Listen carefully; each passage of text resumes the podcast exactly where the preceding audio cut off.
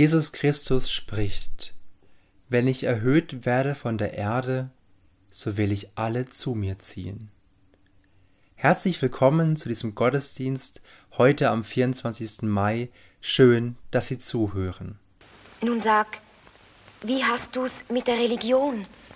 Du bist ein herzlich guter Mann. Allein ich glaube, du hältst nicht viel davon. Lass das, mein Kind. Du fühlst, ich bin dir gut. Für meine Lieben ließ ich Leib und Blut, will niemand sein Gefühl und seine Kirche rauben. Das ist nicht recht. Man muss dran glauben. Muss man?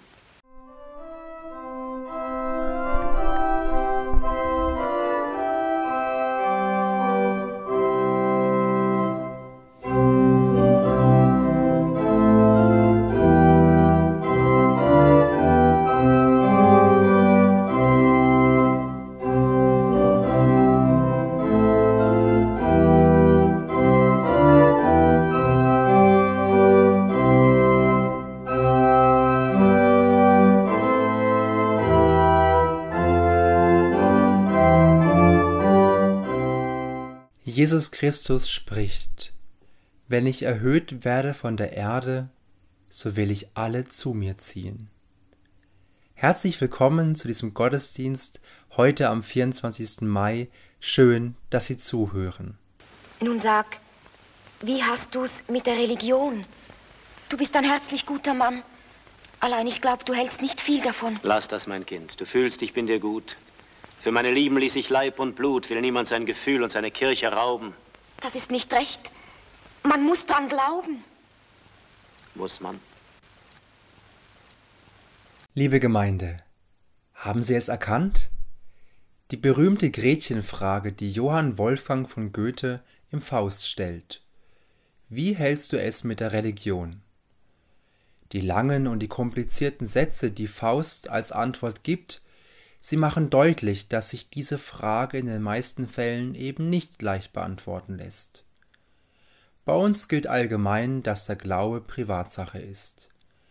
Wenn man sich nicht gerade als Pfarrperson bewirbt, kommt sie auch nicht in Frage, die Frage nach der Religion. Nicht umsonst gehört Religion neben Politik zu den Themen, mit denen man besser keinen Smalltalk beginnt. Glaube ist etwas sehr Persönliches, und Privates. Auf der anderen Seite würde man der Realität nicht gerecht, wenn man den Glauben als reine Privatsache abtun würde.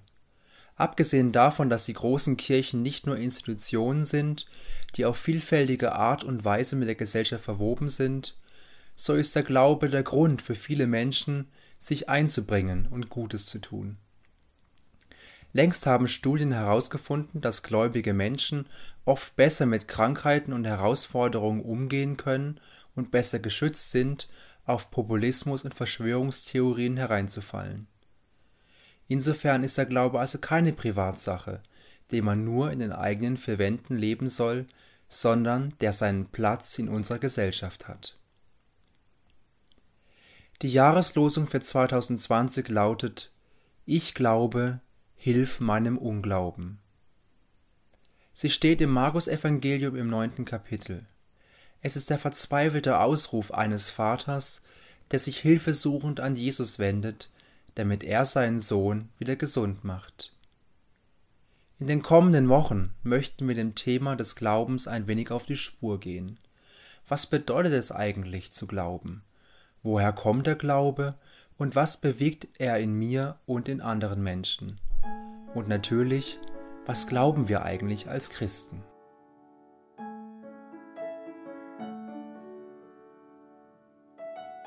In diesem Podcast, aber auch in den kommenden Predigten sollen Menschen aus unserer Kirchgemeinde zu Wort kommen, die die Gretchenfrage beantworten. Was glaubst du? Warum glaubst du?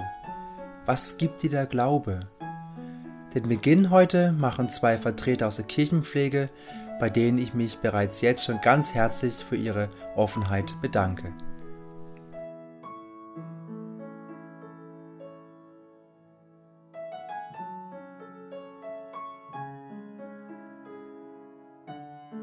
Also die Frage, warum ich an Gott glaube, könnte man sagen, weil.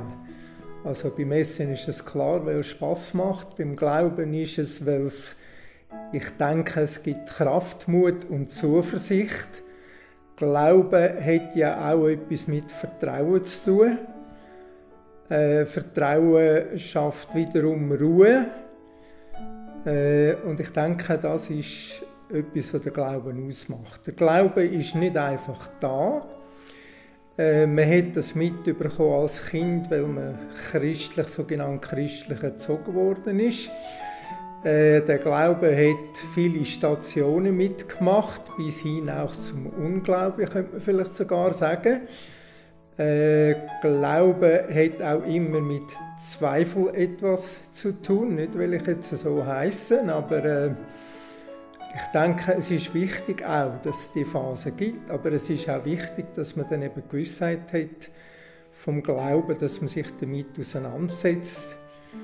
Und äh, es ist schon ein Fundament, ein Lebensfundament, wo einem schon auch Zuversicht gibt, auch in Momenten, wo es eben vielleicht schwierig wird im Leben, wo man von verschiedenen betroffen ist, sei es das Trennung oder Auflösung von einer Nähe, sei das eine Krankheit, die einen belastet, sei das aber auch Freude, die auch einfließt, die Glauben.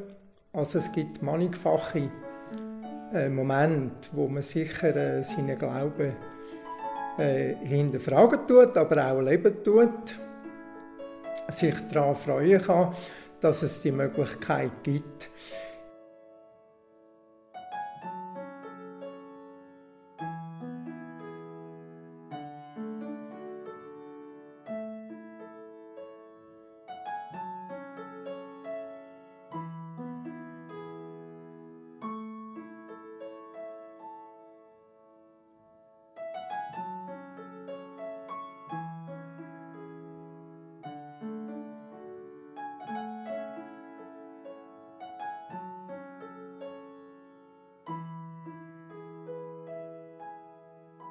Wir beginnen die Reihe zum Thema Glauben damit, was eigentlich der Glaube ist. Ich ertappe mich oft dabei, dass ich viele Sätze mit Ich glaube beginne. Allerdings folgen dann nicht meine religiösen Überzeugungen, sondern eher Aussagen, bei denen ich mir nicht zu 100% sicher bin, ob ich richtig liege. Ich glaube, der Volk macht am Samstag schon um 3 Uhr am Nachmittag zu. Oder ich glaube, ich habe dir das noch nicht erzählt, oder? Im Unterschied dazu weiß ich, dass der Volk erst um 5 Uhr am Nachmittag zumacht, wenn ich vor dem Laden stehe, weil ich es dann mit eigenen Augen sehen kann. Glaube und Wissen, sie werden oft als Gegensätze verstanden, die unvereinbar sind. Dieser Gegensatz hat seine Ursprünge in der Zeit des 19. Jahrhunderts, als die Naturwissenschaften mehr und mehr an Bedeutung gewannen.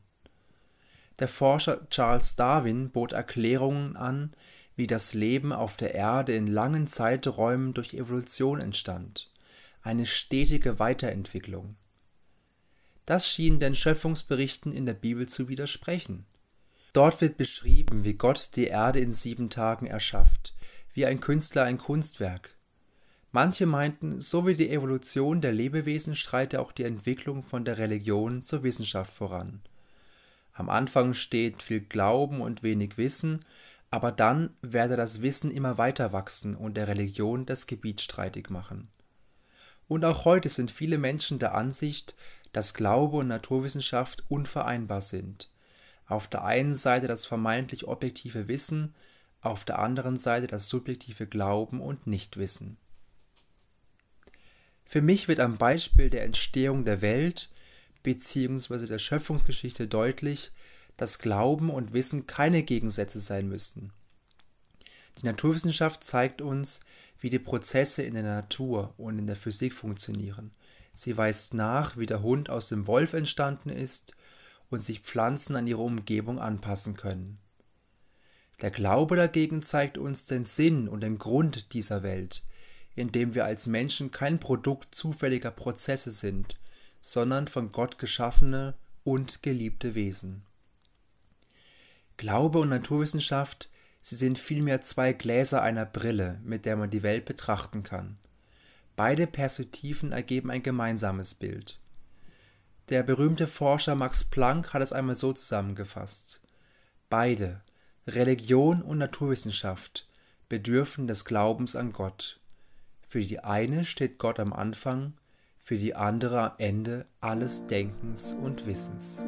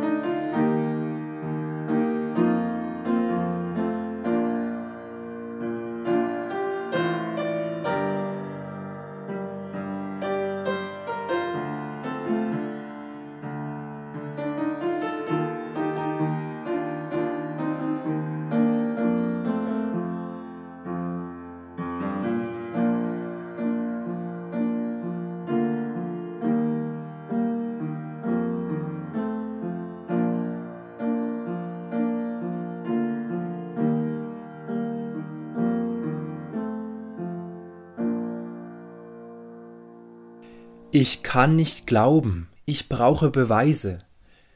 Diesen Satz hört man oft in Umfragen zum Thema Glauben. Und in der Tat scheint es als rationaler, denkender Mensch schwer zu sein, etwas zu glauben. Darüber sind wir doch zum Glück hinaus. Wir haben heute die Wissenschaft, die uns Beweise liefern kann. Aber geht das denn wirklich, dieses Nicht-Glauben können? Handeln wir in unserem Alltag aufgrund von Beweisen? Es ist ziemlich sicher, dass sich der Stuhl, auf dem ich gerade sitz, in tausend Jahren in seine Bestandteile aufgelöst haben wird. Irgendwann wird der Zeitpunkt kommen, wo der Stuhl seinen Dienst versagen wird und er auf dem Werkhof landen wird. Natürlich könnte ich jetzt jedes Mal, ehe ich mich draufsetze, den Stuhl vorher eingehend untersuchen. Und selbst diese Untersuchung wäre noch meilenweit weg von einem Beweis. Könnte ich die feinen Haarrisse mit bloßem Auge erkennen? Natürlich, es gibt Leute, die so leben, die jeden Stuhl erst gründlich untersuchen, auf den sie sich setzen, die überall eine Gefahr für ihr Leben wittern. Aber so ein Leben ist nicht normal, sondern extrem anstrengend und meistens Grund für eine Therapie. Eigentlich leben wir im Alltag immer aus dem Vertrauen heraus. Wir nehmen den Stuhl kurzen Augenschein, vertrauen darauf, dass er trägt, und dann setzen wir uns. Und in 99,9% der Fälle haben wir gute Erfahrungen gemacht. Wenn wir über eine grüne Ampel fahren, dann leben wir im Glauben, dass der Gegenverkehr gerade rot hat und sich auch dementsprechend verhält. Ich lebe im Vertrauen, dass morgen noch Wasser aus der Leitung kommt und lege deswegen keinen Vorrat an. Ich glaube, dass die Geldscheine, die ich an der Kasse bekomme, echt sind und stecke sie dann auch ungeprüft ins Portemonnaie. Ein anderes Leben ist gar nicht möglich, denn würden wir jede einzelne Entscheidung nach bestem Wissen und Gewissen abwägen, dann würden wir am Morgen erst gar nicht aufstehen können. Unser Wort Glauben ist geprägt von seiner griechischen Entsprechung und es bedeutet so viel wie Vertrauen. Wir merken, wenn wir das Wort Glauben genauer anschauen, dann merken wir, dass es so viel bedeutet wie Vertrauen, sich auf etwas verlassen können.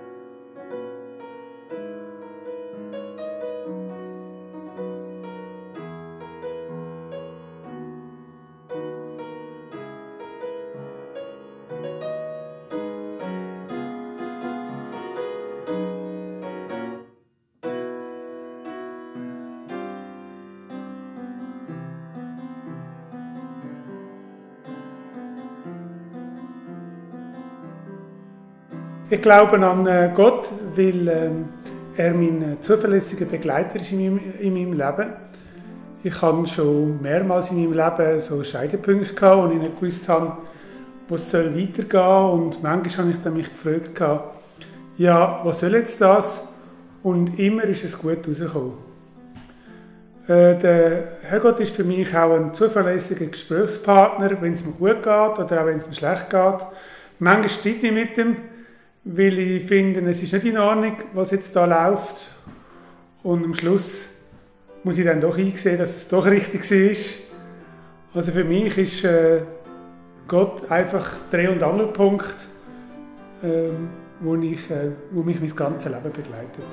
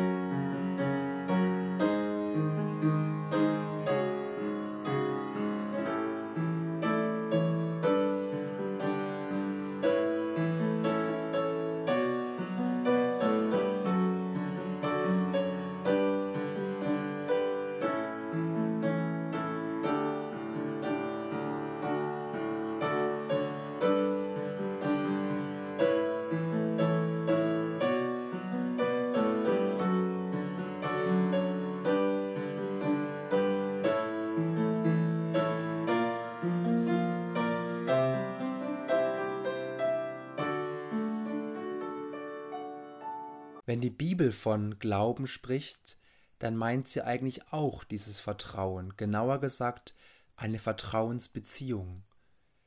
Der Verfasser vom Hebräerbrief formuliert es folgendermaßen Was ist nun also der Glaube? Es ist das Vertrauen darauf, dass das, was wir hoffen, sich erfüllen wird, und die Überzeugung, dass das, was man nicht sieht, existiert. Wir sind zwar von Natur aus fähig zu glauben, aber dennoch muss uns der Glaube geschenkt werden. Alleine können wir nicht produzieren. Paulus schreibt im Brief an die Epheser, weil Gott so gnädig ist, hat er euch durch den Glauben gerettet. Und das ist nicht euer eigener Verdienst, es ist ein Geschenk Gottes. Und im Brief an die Römer schreibt Paulus auf die Frage, wie man dieses Geschenk des Glaubens annehmen kann. Wenn du mit deinem Mund bekennst, dass Jesus der Herr ist und wenn du in deinem Herzen glaubst, dass Gott ihn von den Toten auferweckt hat, dann wirst du gerettet werden. Denn durch den Glauben in deinem Herzen wirst du vor Gott gerecht, und durch das Bekenntnis deines Mundes wirst du gerettet. Wenn ich also das für mein Leben annehme, dann glaube ich an Jesus Christus. Es ist der Beginn einer spannenden und aufregenden Reise mit Gott. Wenn der Glaube in mein Leben kommt, dann bekommt mein Leben eine neue Dimension.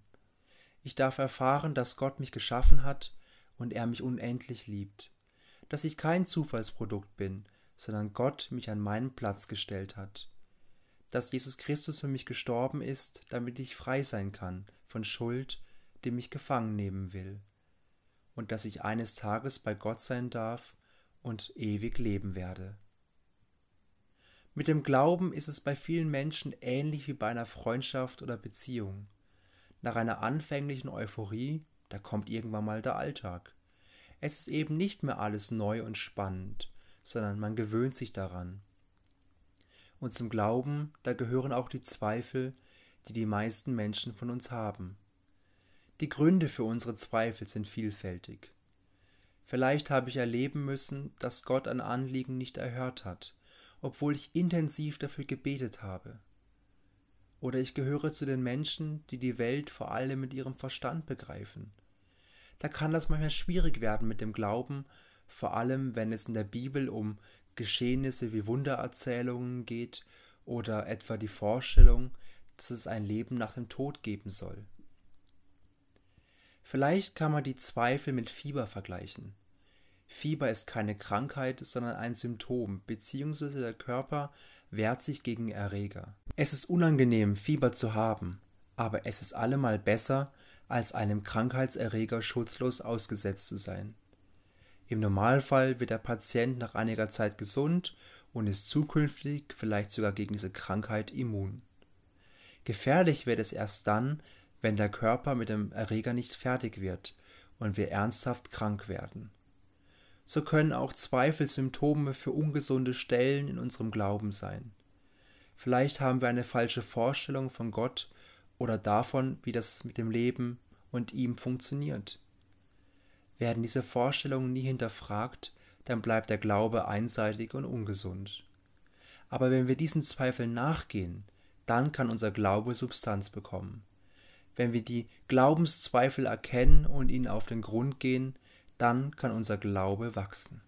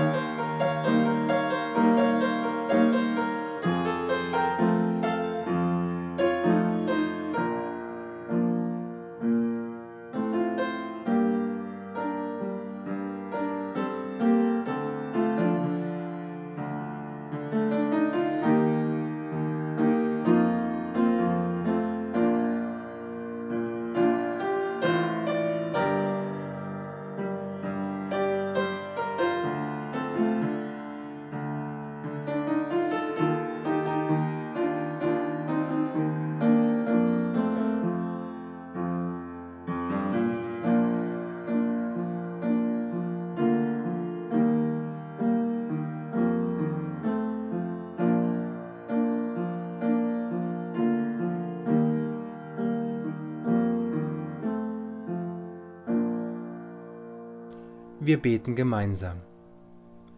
Heiliger Gott, barmherziger Vater, wir danken dir, dass du uns in deinem Wort angesprochen hast.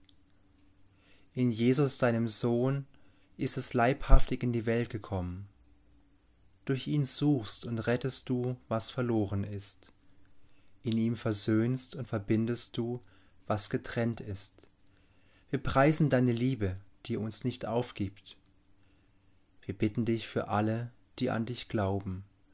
Mach sie zu Zeugen deiner Liebe. Wir bitten dich für alle, die sich von dir abgewandt haben. Wecke ihnen, ihnen das Verlangen nach dir. Wir bitten dich für alle, die die Botschaft von der Versöhnung noch nicht gehört haben. Lass dein Wort zu ihnen dringen, allen Widerständen zum Trotz. Wir rufen dich an für die Völker und ihre Regierungen, dass sie deinen Geboten gehorchen und den Frieden suchen. Für die Entzweiten, dass sie einander vergeben und sich versöhnen. Für die Armen und Unterdrückten, dass ihnen Recht und Freiheit gewährt werde. Für die Kranken und Sterbenden, dass sie Liebe und Hilfe erfahren.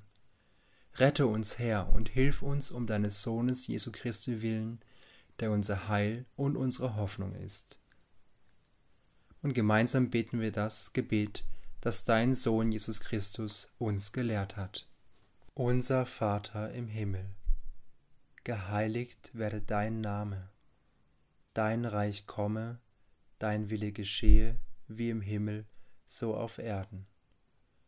Unser tägliches Brot gib uns heute, und vergib uns unsere Schuld, wie auch wir vergeben unseren Schuldigern und führe uns nicht in Versuchung, sondern erlöse uns von dem Bösen.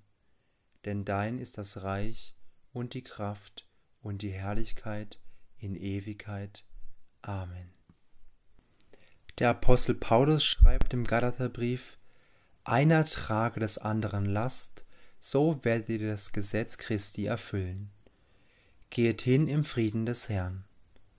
Es segne und behüte euch der allmächtige und der barmherzige Gott, der Vater, der Sohn und der Heilige Geist. Amen.